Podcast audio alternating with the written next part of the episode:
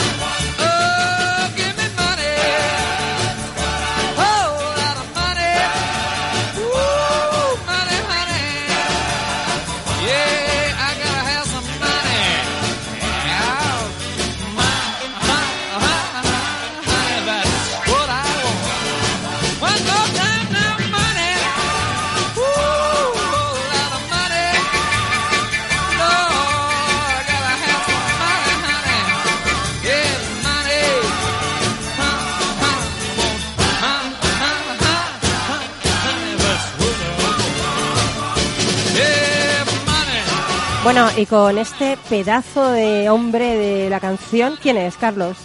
Bueno, eh, ¿Quién es? A ver. aquí tenemos a Jerry, Jerry Lee Lewis Ah, bueno. con la canción Money. Sí, pero esto porque te lo doy yo, que no lo sabías. No, la verdad es que así de primeras no me venía a la, a la mente. A ¿eh? ver, bueno, pues, eh, ¿sabéis que ayer domingo eh, Jerry Lee Lew- Lewis cumplió 84 años? No. Y que sigue en activo el tío. No lo sabíamos. Es increíble, ¿eh? 84, fíjate. O sea, tú con 84 no sé dónde, dónde estarás, pero no sé si como este hombre tan activo. bueno, Pablo sí, Pablo Cardona tiene aspecto de ser bastante activo. Bueno, es lo que nos toca. Eh, A ver, no hay más que remedio, ¿no? No hay más remedio y además es que estamos en un mundo ahora mismo en la punta de la, en la cresta de la ola, ¿no? Porque hay unas necesidades eh, de, de cambio de, de conocimientos y capacidades en el mercado y, y- Hay que adaptarse. No solo es que hay que adaptarse, es que las instituciones que la gente se piensa que son capaces de hacer, eh, de, de hacer este papel están muy atrasadas. Entonces, eh, en mi caso, que es una universidad, digamos, online. déjame que te, que te Sí. presente. Pablo Cardona, decano de la Facultad de Empresa y Comunicación de UNIR. UNIR es Universidad Internacional de La Rioja, ¿verdad? Así es. Doctor en Management por la Universidad de California, consultor especializado en gestión del cambio, desarrollo del talento y creación de equipos de alto rendimiento y además ha sido emprendedor en diversas áreas, desde el comercio electrónico hasta empresas de teatro infantil. Alucinante. Has participado en consejos de administración y consejos asesores de empresas de consultoría, de educación y de asociaciones profesionales. Eh, has ejercido tu trayectoria académica en Estados Unidos, Europa y China, donde has residido los últimos seis años. Y también has impartido clases en numerosos países de Latinoamérica, África, Oriente Medio y Asia. Tú eres el Willy Fox del mundo de la educación. No me fastidies.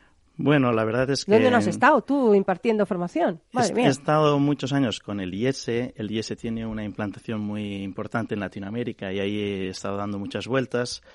Y luego siete años en China, pues, pues ahí estás en todo el Oriente Medio, Asia Pacífico, etcétera. También Oye, ¿y habla chino? un poquito. A ver, dinos algo en chino. Para nuestros oyentes chinos, a ver. No, no, ya, uy. Eh, Una palabra, no, algo así, una La que frase. todo el mundo sabe, ni hao. Bueno, eso sola, ¿no? Sí. Vale, mira, por lo menos yo... Wo shi lao shi. Oye, ¿y eso qué es? Soy profesor. Ah, mira. Qué bueno. Oye, vamos a hablar contigo de un tema que a mí particularmente me encanta, es el nuevo de liderazgo en entornos digitales, ¿no? En el pasado hemos visto eh, modelos de liderazgo basados en la jerarquía, Pero hoy la transformación digital impone otro tipo de liderazgo, ¿no? Ya no valen los modelos anteriores. ¿Cuál es ese tipo de liderazgo que, tenemos ahí al lado? A ver, eh, es todo un proceso muy largo, histórico, pero tiene unas tendencias y, mm, digamos, y unas dinámicas que normalmente, eh, en cuanto empiezan, no, no se tiran para atrás, ¿no? O sea, hay- muy rápidamente el, el liderazgo nace hace, hace 100 años y nace de un modelo realmente que se, que se toma del ejército, que es la organización que existía durante siglos y siglos y aparecen las jerarquías y todas las estructuras, digamos, de obediencia jerárquica. Entonces así se ha montado la empresa y poco a poco durante el siglo XX se ha ido diluyendo y hemos eh, conocido en los últimos años pues el empowerment, el, el director de equipos, eh, eh, todas unas tendencias a rebajar un poco el tono de que yo soy el jefe y aquí se hace lo que yo diga. ¿Eh? que es lo que ha sido siempre, ¿eh? y a eso se le llamaba liderazgo. Entonces, claro, esto se ha ido reduciendo, reduciendo, y, ¿y hacia dónde vamos? Bueno, pues con el empujón de, digamos, de la, de la tecnología y, del mundo digital, vemos que esto hacia dónde va y empieza a haber ej- ejemplos eh, en empresas adelantadas, eh, es que por primera vez en la historia el liderazgo se empieza a quedar separado de, de- de es- de esa fuerza de poder que tiene la jerarquía. Y ahora ya no se trata de, de dar el poder a los otros, de empoderar del poder que tengo yo, que normalmente se empodera muy poquito porque yo quiero quedarme con el poder. Al final la transformación digital te cambia un poco los mecanismos de tomas de decisión, eh, quién toma las decisiones eh, y, y pasa a ser las decisiones las toma el jefe que tiene esa intuición, que es el visionario, es el, el Steve Jobs, que es el último de la saga, y empieza ahora a tomar cuerpo, que aquí el que toma las decisiones son los datos y el mercado. El Big Data, ¿no? El Big Data. Entonces aquí esto es una, esto rompe toda, toda, todo este proceso que ya iba en esa dirección, pero le pega un empujón muy fuerte a decir, bueno, el, el liderazgo ya no es, el líder ya no es el que tiene todas las soluciones ni las ideas eh, y el que va por delante, es otra cosa. Oye, Carlos le veo muy interesado yo en este tema. Sí, la verdad es que con el auge de las organizaciones ágiles, porque he tenido, he tenido la oportunidad de, de, bueno, pues de ejercer como Agile Coach, certificado, etcétera, pues eh, surge el papel del servant leader, o sea, el líder como servidor. ¿Tú qué, qué nos puedes comentar de este, digamos, de este papel o de este rol o, Sí. o qué está sucediendo en las A empresas? ver, esto no nace de las organizaciones ágiles, que las organizaciones ágiles hace, hace 10, 15 años que nacen. El Servant Leadership es de los años 60. Ajá. Eh, el Servant Leadership nace como un contrapeso a lo que es el Transformational Leadership en los años mismos 60 y 70. Y entonces es, eh, es un contrapeso el push y el pull, ¿no? O sea, el líder push es el transformador, el visionario, que es el, el gestor del cambio, o sea, el, el líder del cambio. Yo voy por aquí y me sigues. Y el pull es el, el Servant Leadership que tiene mm, que tiene un, un- nace no de las organizaciones agiles y sino que nace de una visión en el fondo cristiana en el fondo los, los que empujan esto de decir oye a ver el líder Jesucristo que para nosotros es el gran líder no funcionaba como el líder del cambio que me están contando sino era otro tipo de líder y nace de ahí qué hace ese líder ese líder genera una visión pero lo hace desde, desde atrás, eh, empujando a la gente y sirviendo a la gente. Oye, entonces, ¿cómo es ese líder del mundo digital? ¿Qué nuevas competencias precisa aprender? Bueno, el, como he dicho antes, en el momento en el que, y las, las organizaciones ágiles son el primer paso para la transformación digital, en el cual se empiezan a, generar mm, equipos de trabajo ad hoc, no los equipos multifuncionales estáticos de los años 90, eh, eh, eh, de los equipos de procesos, sino unos equipos agile en los cuales se trata de resolver un problema, se genera un grupo y se resuelve. Y se, entonces, en, esos, en esas dinámicas de respuesta rápida, a veces el que toma, eh, todas las veces el que toma la bandera, pues no tiene que ser el, el de más rango jerárquico, sino aquella persona eh, que por el momento, en el momento concreto, tiene más conocimiento o enarbola alguno de las, o es un factor de cohesión de la gente que se reúne. Entonces, eh, esto mm, requiere dos competencias que, si me permitís, dentro de las competencias tradicionales del liderazgo, y tú sabes mucho de esto, Paloma, porque eres profesora de todas estas soft skills, siguen siendo las mismas. Eh, eh, por supuesto, el tomar decisiones, equipo, trabajar en equipo, negociación, todas estas siguen, siguen ahí. Pero dentro de las tradicionales también se están poniendo en relieve dos que yo hago mucho énfasis en este líder, digamos, mm, sin poder, líder sin poder. ¿Qué, ¿Cuáles son las dos competencias clave en este nuevo liderazgo? Para mí, la primera es la capacidad de generar respuestas, digamos, alternativas, laterales, creativas. Bueno. Es decir, en un mundo en el que manda los datos, mucha gente tiene los mismos datos. No es no gana el que tiene más datos, sino el que es el que encuentra mejores soluciones. O sea, sería un líder creativo, un líder que, que es. fomenta en él el pensamiento lateral, ¿no? En, el- en él en su Así es, equipo. pero así es, en su equipo ya no es la persona que es el visionario, ya no es el Steve Jobs, sino es la persona que genera pensamiento lateral en su equipo y en su organización. Y entonces aparecen allí todas las dinámicas de design thinking, todas las metodologías de, de creatividad en grupo. Pero la creatividad de una persona individual es, es peligrosa, pero la, la creatividad de grupo es mucho más potente. Entonces, esto es lo primero. Es justamente es el anti-líder antiguo, es el mi equipo es el creativo, no soy yo. Es una, es una, es una competencia diferente. La, la otra competencia tiene que ver con la comunicación, porque yo entiendo que la comunicación de un líder es súper importante, ¿no? Por También. supuesto, por supuesto. Eh, eh, eh, no solo se trata en, en este mundo de respuesta rápida a, a cambios de, rápidos también del mercado que captamos con data, pero que sabemos interpretar creativamente. No se trata de inventar una solución mm, rarísima y nueva y tal, sino sobre todo se trata de, porque eso es la clave de, de la transformación digital, se trata de llegar a la experiencia de cliente. O sea, la transformación digital no es sobre tecnología, no va de tecnología, ni siquiera de datos, va de que llegamos a la experiencia del cliente, no al servicio al cliente, no, no, no a una respuesta al cliente. No le damos algo, sino que hemos de tocar la experiencia. Y en este mundo nuevo, en el que hemos de llegar a la experiencia, lo importante es el relato. Mm, qué bonito. Es lo- en inglés lo que se llama el storytelling. Y para nosotros esto, o sea, es la otra pata. La primera pata es con los mismos datos, más o incluso menos, tienes que ser más creativo. Y segundo, tienes que encontrar la historia. No se trata de lo que has inventado, se trata de eso que has inventado, cómo impacta.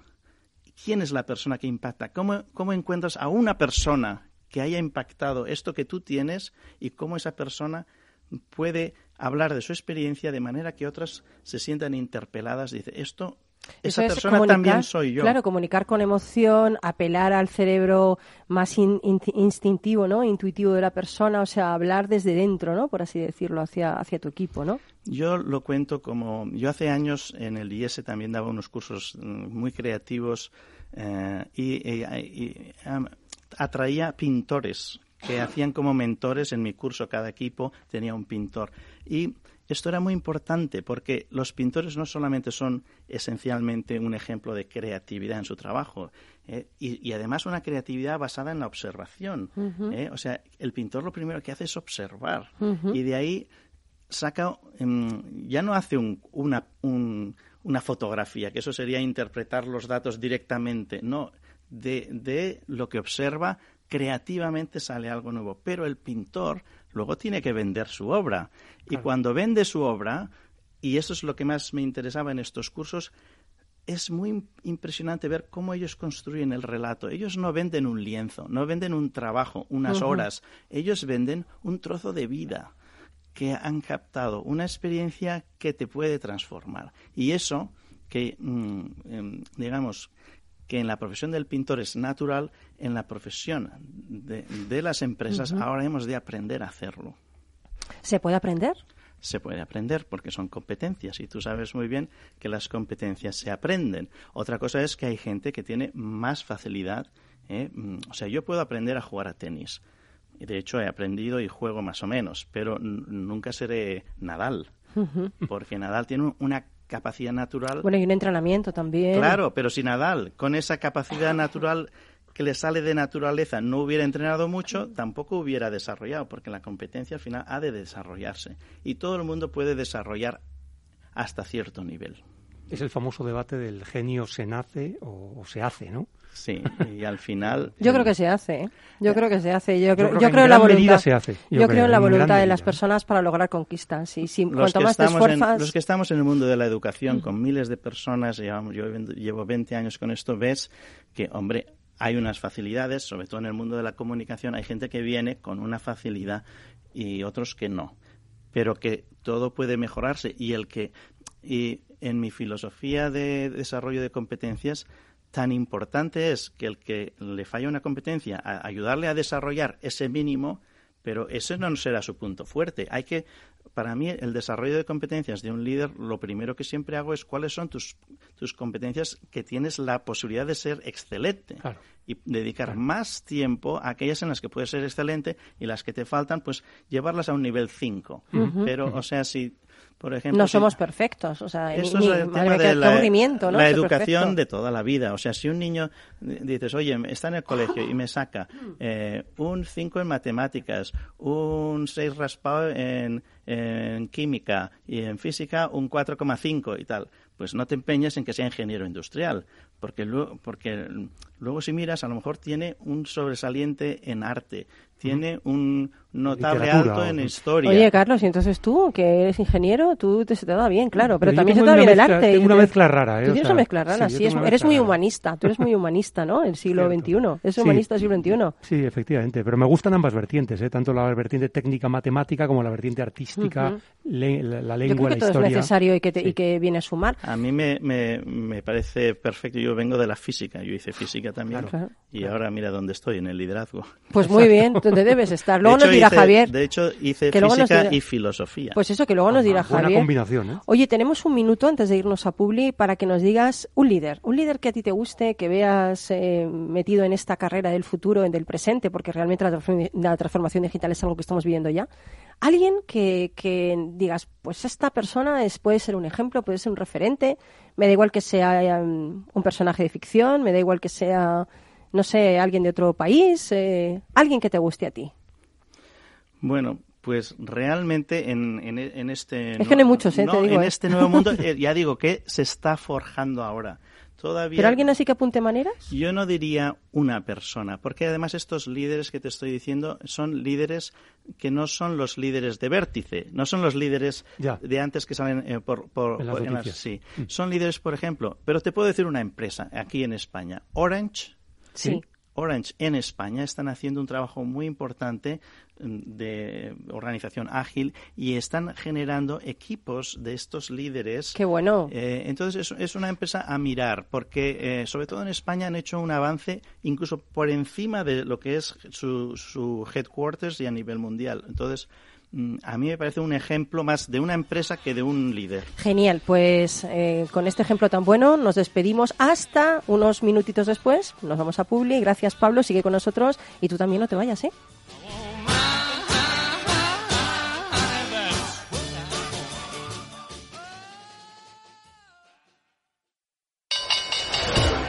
Cuando el mercado cae, existen dos tipos de inversores, los que tienen un plan y los que no.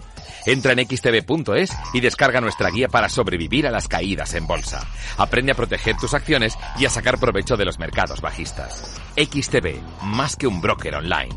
El 82% de las cuentas de inversores minoristas pierden dinero en la comercialización con CFDs con este proveedor. Debe considerar si comprende el funcionamiento de los CFDs y si puede permitirse asumir un riesgo elevado de perder su dinero.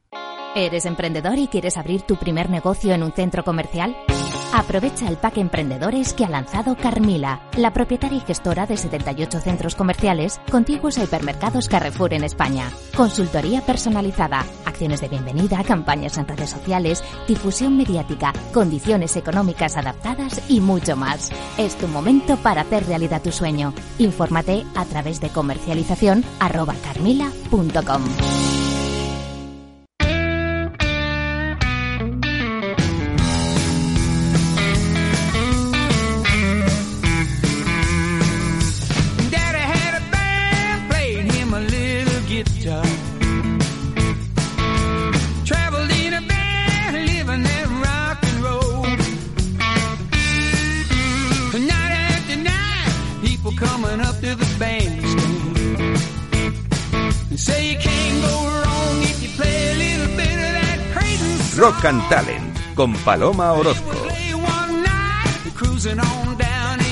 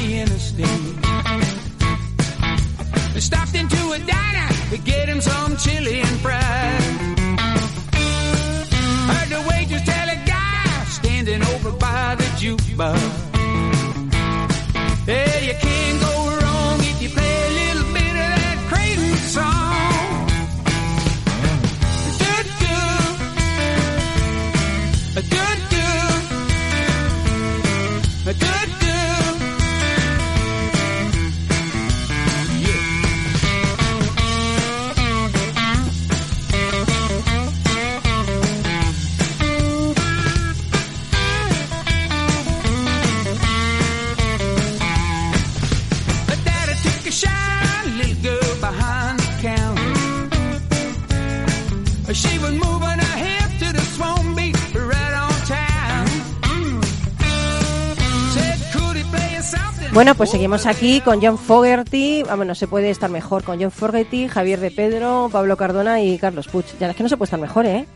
Sin duda. ¿eh? Sin duda, ¿eh? Eso, estoy con la gripe, pero estoy bien acompañada. Cuando salgáis de aquí voy a tener la gripe también vosotros, ¿eh? Qué bien esto de compartir aquí. No creo, no creo. ¿eh? No, Somos resistentes a los virus. Sí, resistentes. Bueno, Javier de Pedro, filósofo Filósofo y filólogo árabe. y filólogo árabe, profesor Sí, sí. de árabe en la ECID, Escuela de Idiomas de la Sí, Defensa. Sí, sí, estuve muchos años ahí dando clases en una escuela que tiene defensa, que, que ahora que ahora que no estoy en la escuela de defensa se puede decir era una escuela un poco relacionada también con el servicio exterior y esa cosa que se llaman los espías ¿Qué dices? y los idiomas uy, raros. uy, uy, madre mía. Sí, sí. Bueno, también eres coordinador desde 2012 de los debates públicos Dejarse hablar en la Biblioteca Pública de la Casa de las Conchas en Salamanca. Qué bonito, sí, ¿no? sí, esto ha sido una experiencia de siete años. Qué chulo. donde cada jueves, excepto los periodos lectivos y tal, hemos tenido mm, debates públicos que llevaban un título, un título me parece un poco curioso e interesante como Desideratum, que era Desideratum, que era, mm, era algo así como dejarse hablar. Al principio había una cierta confusión con esto y la gente de Salamanca venía a decir, hombre, pues está muy bien, esto es eh, muy ilustrado, muy culto, muy respetuoso, dejarse hablar los unos a los otros, ¿no? Nosotros rápidamente insistíamos en que efectivamente había que dejarse hablar los unos a los otros porque si no, no hay debate, ¿no? Sería un coloquio, pero que lo importante era dejarse hablar uno mismo Mm, qué bonito. En el sentido de elaborar paulatinamente el pensamiento a medida que se habla y poder, poder seguir ese procedimiento más socrático, ¿no? Con respecto al diálogo. Oye, cuéntanos, porque ah, habéis creado, bueno, has creado tú, también tu hermano, Sí. habéis creado un club de filosofía. Sí, el señor, es, el señor del club también, del Club Alma, ah, es un club de filosofía que mm, pretende de alguna manera utilizar utilizar los dos procedimientos tradicionales de adquisición del conocimiento filosófico, ¿no? Que es por una parte la recepción del conocimiento a base de conferencias, de arriba abajo, un poco en plan académico, un descanso, quizá para recuperarse, tomarse un café, y luego a continuación este asunto de los debates, donde de alguna manera el procedimiento pues es más socrático, más platónico, más de diálogo, más de hablar en público, de análisis, de razonamiento, pero en un plano más horizontal, ¿no? El otro es vertical, el otro es un profesor, un catedrático de universidad normalmente que viene allí y da su conferencia, y luego el debate que está relacionada con la primera conferencia, pero que mm, hay un plano mayor de igualdad y el, el profesor pues lo que hace allí es una especie de aclaratios, ¿no? Sobre, sobre el asunto, pero los alumnos son los que elaboran el pensamiento, en plan O sea, socrático. realmente es un club que tiene una serie de cursos eh, con temas, cada uno de los, cu- los cuales lo imparte un profesor, y es, está estructurada la jornada en dos partes. Por un lado, la conferencia o la Sí, sí. charla magistral, y luego el debate, ¿no? Sí. Es como muy socrático todo esto, ¿eh? Bueno, la primera parte es más académica, repito, más en vertical, y la segunda parte es más socrática. Todo el mundo conoce ese tópico filosófico que dice que toda la historia de la filosofía es una especie de nota a pie de página de la filosofía de Platón, y desde luego Sócrates, Sócrates era muy poco partidario del conocimiento en vertical, de la educación tradicional, quizá por eso luego lo condenaron a muerte, claro, y era más partidario de salir a la calle. Hay quien dice así en plan tópico también que se llevaba muy mal con su mujer, entonces se ponía rápidamente la, la túnica aquella y salía a hablar con cualquiera, pero con cualquiera en el sentido más literal del término. Para liberarse de la mujer, oye, lo que Bueno, sí, exactamente, hay que agradecerle a Jantipa, a Jantipa que los diálogos de Platón se escribieran, ¿no? Hasta cierto punto. Sí, sí. Oye, ¿y los debates entonces eh, son otra forma complementaria de acceso al conocimiento filosófico?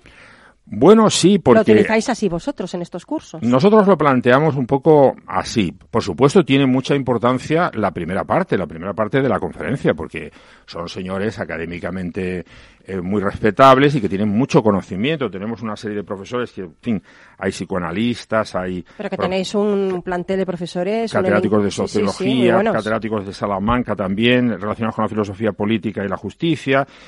Bueno, eh, tenemos un poco eso que es muy interesante y muy respetable, pero complementándolo, creo yo, eh, con el asunto de los debates y de la elaboración paulatina del pensamiento. Hay un, hay un pensador por ahí alemán, se llama von Kleist, que venía a decir en un artículo muy interesante, que un libro que tiene que se llama El teatro de las marionetas, muy recomendable, donde él dice que cuando un señor está en casa y no sabe por dónde salir, ¿no? Tiene un tema matemático, físico, filosófico o del tipo que sea, lo que tiene que hacer es salir corriendo a la calle y hablar de ese asunto con el primero que se encuentre.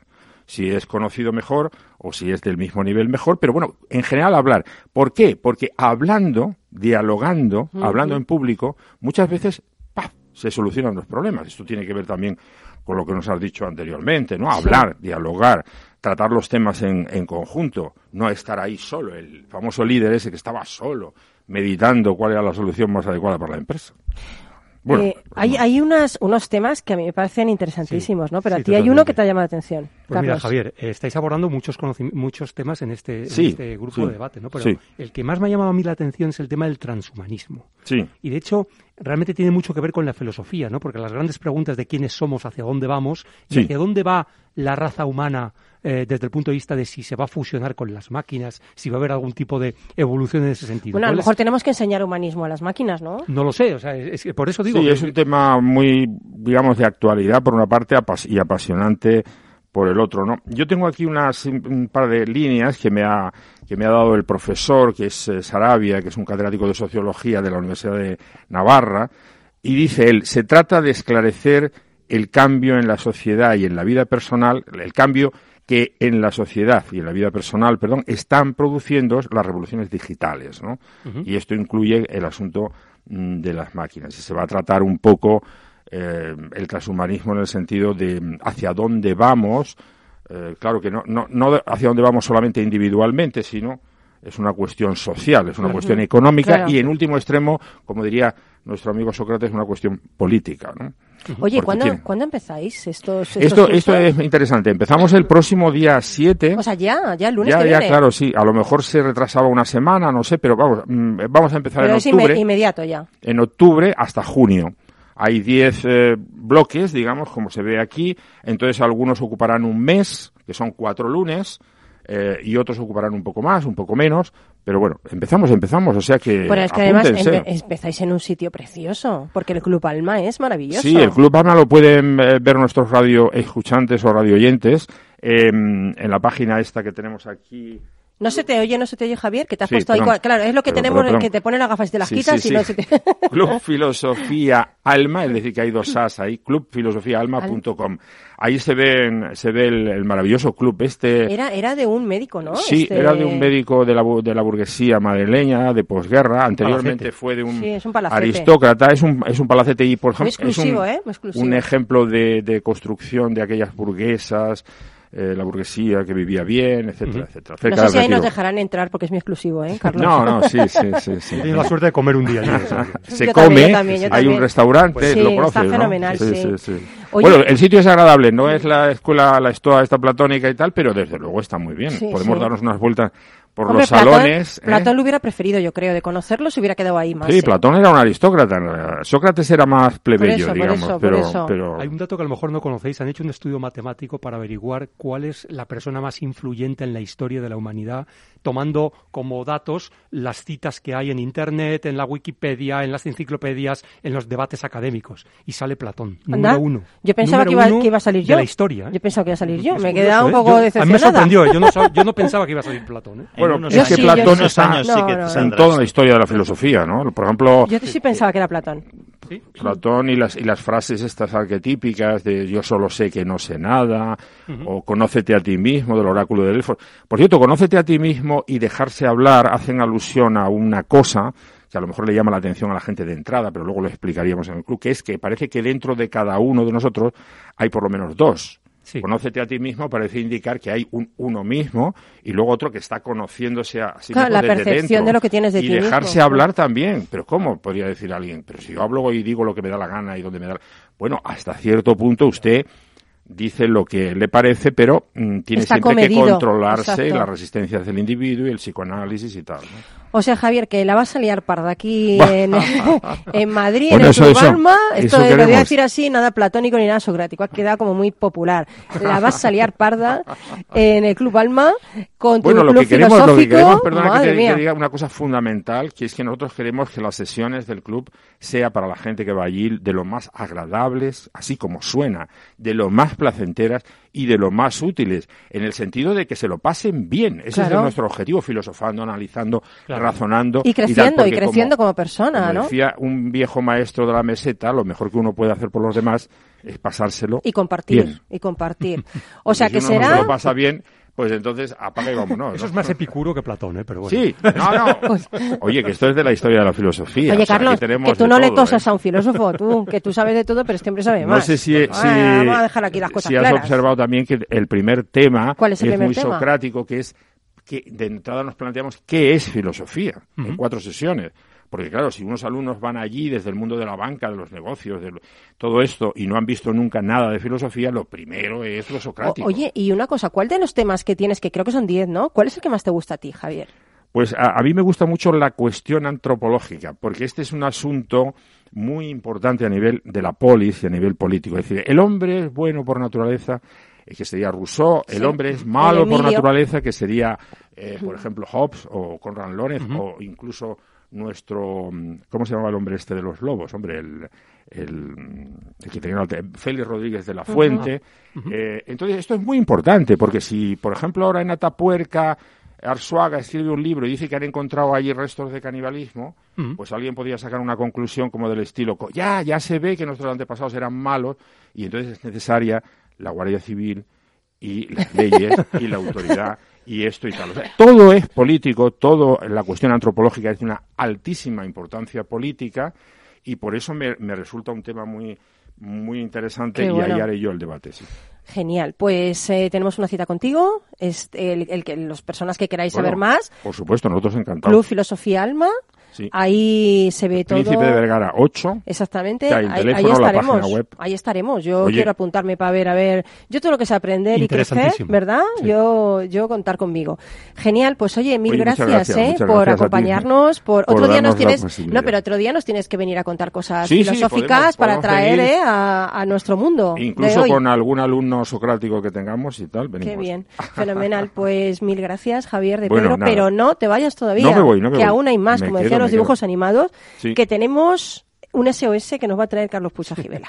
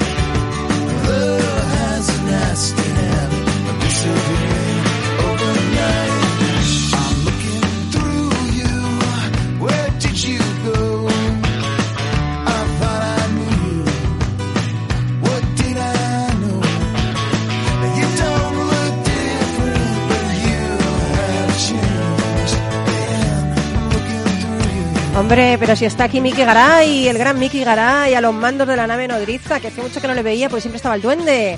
Aquí está, enamorado, feliz, con barba, guapo.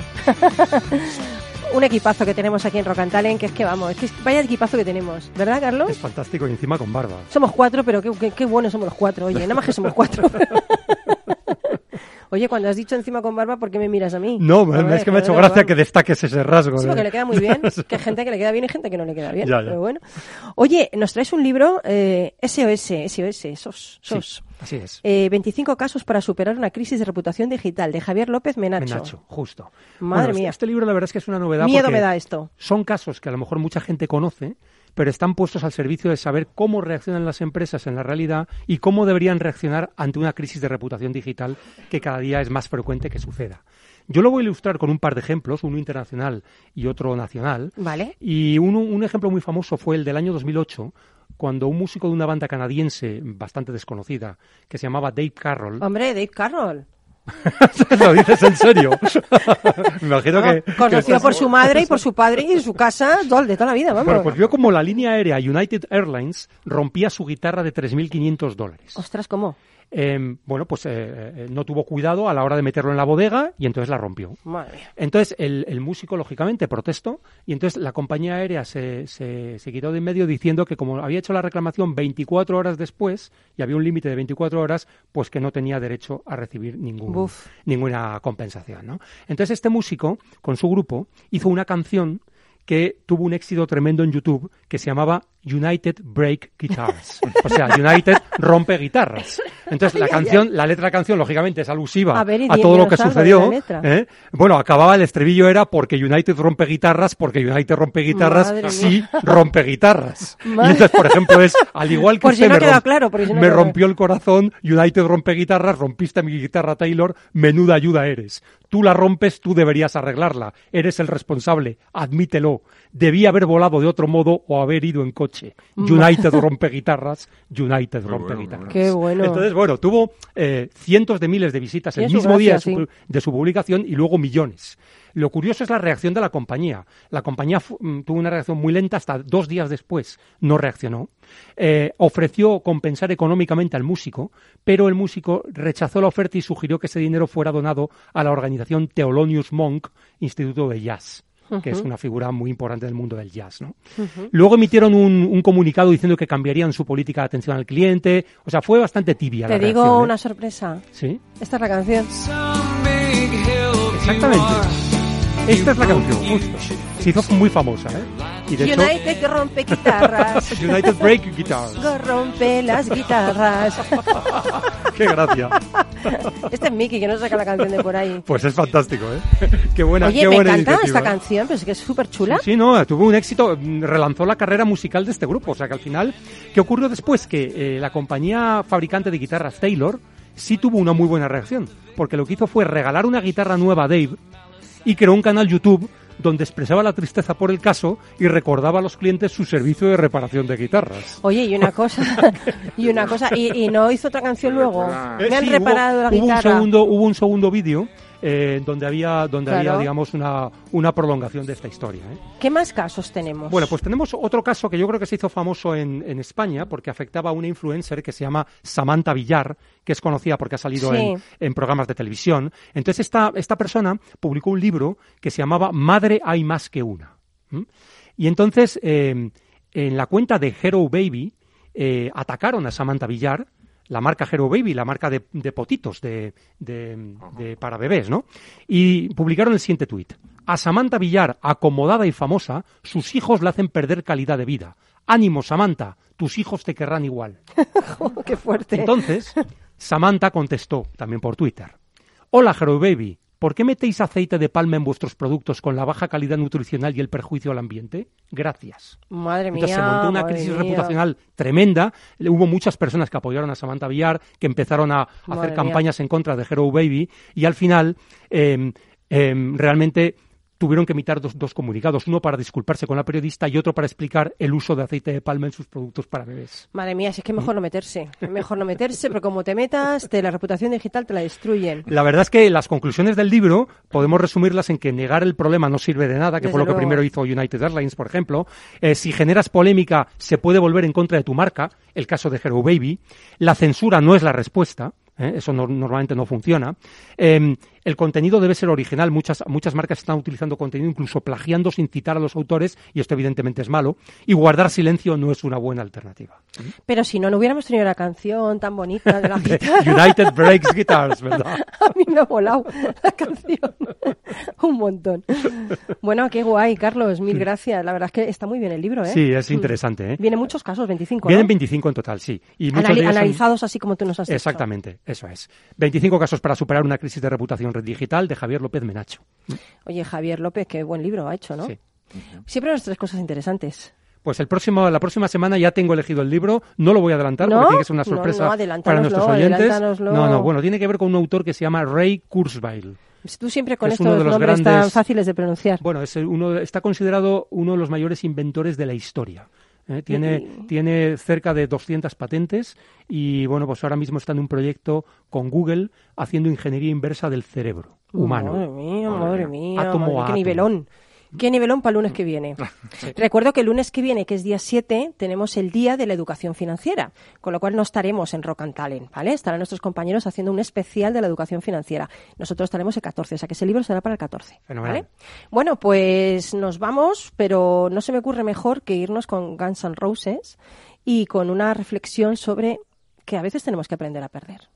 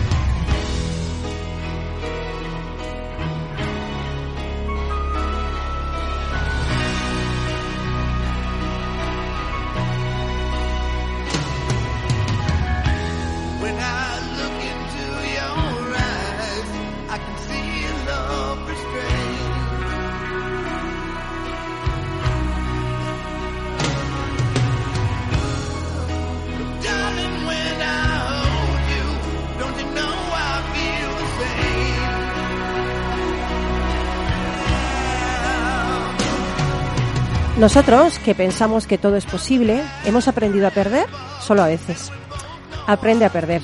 Quien tiene suerte de cometer errores, de equivocarse, de fracasar, es porque tiene suerte de corregir el rumbo. Las cosas no pasan por un por qué, pasan por un para qué. Elegir, decidir y crear es una bendición quizá la más grande que se nos haya dado.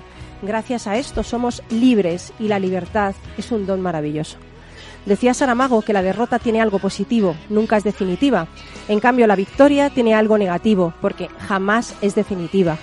A mí me gustaría que aprendiéramos a perder, que aprendiéramos a que no somos perfectos, que no pasa nada porque fracasemos, porque cogemos los pedazos y volvemos otra vez a intentarlo de nuevo.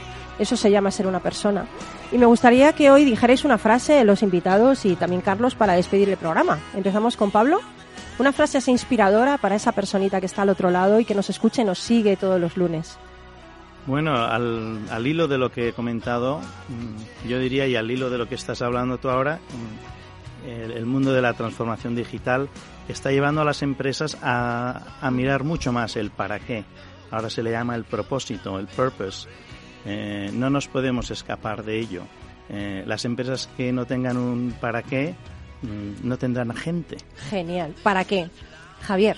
Bueno, yo propongo un lema para la escuela esta de filosofía de la que estamos hablando, que no es mío, es una frase de Roland Barthes, y la frase es eh, muy poco poder, un poco de prudente saber y el máximo posible de sabor filosófico. Madre mía, esto tengo que procesarlo, ¿eh? Un poco. Está bien, ¿eh? Muy ¿Y. Carlos?